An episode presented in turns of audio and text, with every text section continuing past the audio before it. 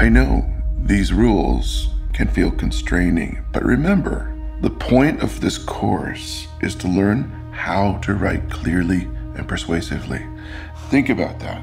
Think about the truth of your argument. Darren Aronofsky est l'un de mes cinéastes préférés. C'est l'auteur de Pi, d'abord, grand film kabbalistique, puis de The Fountain, Black Swan, Noé, Mother, œuvres ambitieuses et géniales. Son dernier opus, The Whale, situé dans une ville mormone de l'Idaho, s'apparente plutôt à The Restrer, qui offrait à Mickey Rourke un retour flamboyant. Ici, c'est Brendan Fraser qui nous revient en professeur obèse, reclus dans son appartement, qui se nourrit de façon excessive et suicidaire.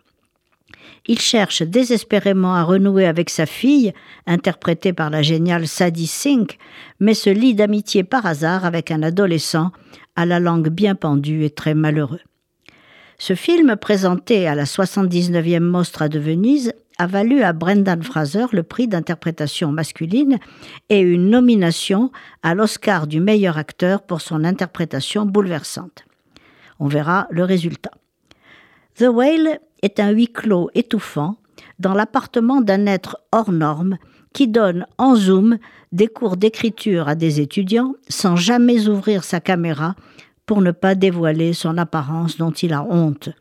Dans cet espace claustrophobique, Brendan Fraser est absolument époustouflant par sa métamorphose physique, certes, mais surtout par son jeu empathique, bouleversant. Le Moby Dick de Melville est la référence et la métaphore centrale de ce film qui complète la galerie des monstres du cinéaste par un personnage qui pourrait être soit le capitaine Achab, soit la baleine qu'il poursuit pour ne pas sombrer dans le désespoir. La conviction qui le sauve est que les êtres ne sont jamais mauvais, même quand ils accomplissent des actes apparemment répréhensibles.